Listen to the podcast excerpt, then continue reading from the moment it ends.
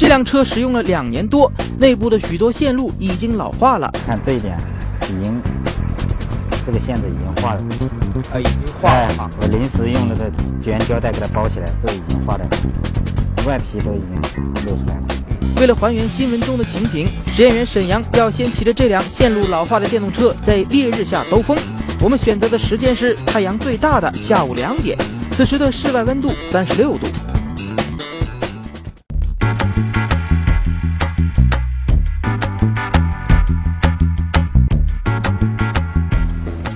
现在感觉下边的温度已经越来越高了。张工，赶快帮我测一下里边温度是多少啊？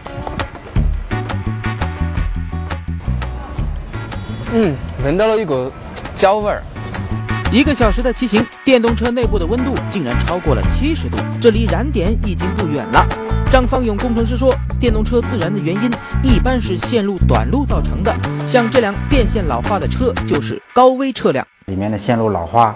导致线的短路，由于短路电流很大，那么发热量很大，导致线的燃烧，然后再整车再燃烧起来。接下来我们继续还原新闻里的场景，工程师在电动车的线路上做了一些调整，用于模拟当时的短路情况。然后我们给电动车去充电。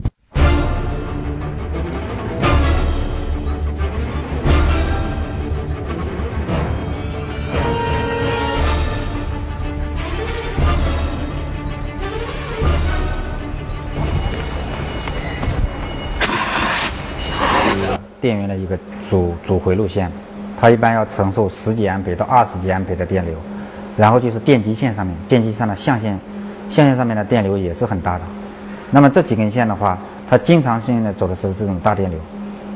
如果时间长的话，它表面就是那个线线是那个表面那个绝缘皮就会老化，老化，然后风化掉之后，那么它里面的铜丝就会裸露出来。由于它们这些线子之间都是接触很紧密的，那么就很容易导致线线之间发生短路。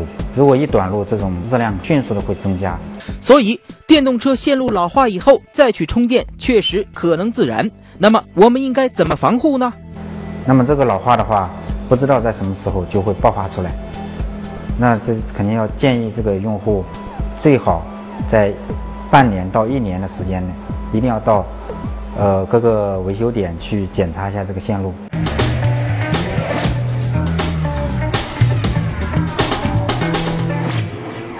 除了电动车内部线路老化，暴晒过后的电动车充电器也可能引起自燃。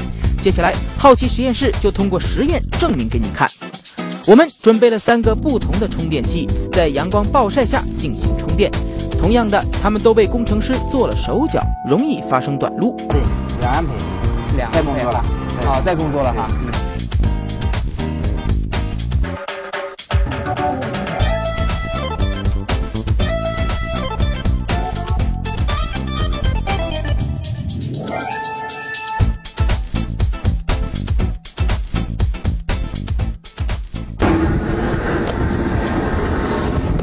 哎呀，太可怕了！用这种充电器在太阳底下充电呀，我的车肯定会挂掉。三只充电器里有一只发生了自燃，另外两个则没有，这是为什么呢？没电流了啊，没有电流了哈。哎，没电流保护住了。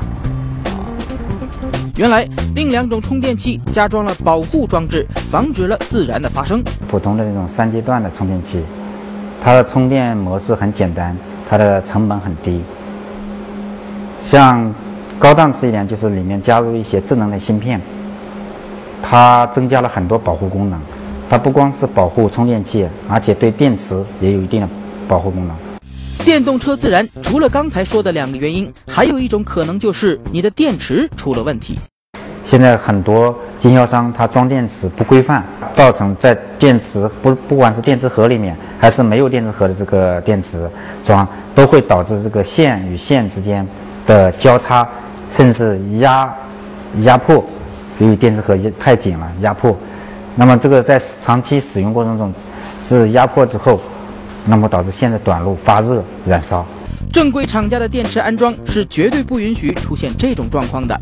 而且他们使用的大多数是铅酸电池。这种电池的优点是能够防爆炸。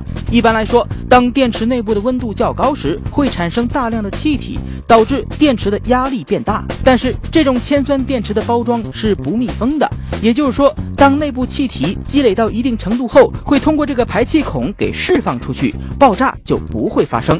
说了这么多关于电动车自燃的，张工程师最后建议，在高温天骑过电动车后，要把车子放在阴凉的地方。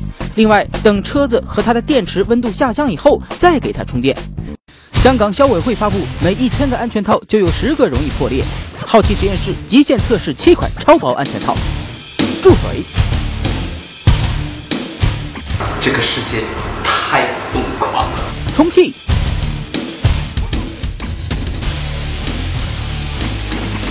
真的很猛啊！哎，真的很滑的感觉。胶水润滑。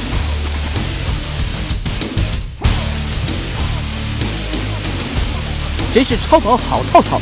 测试结果即将揭晓。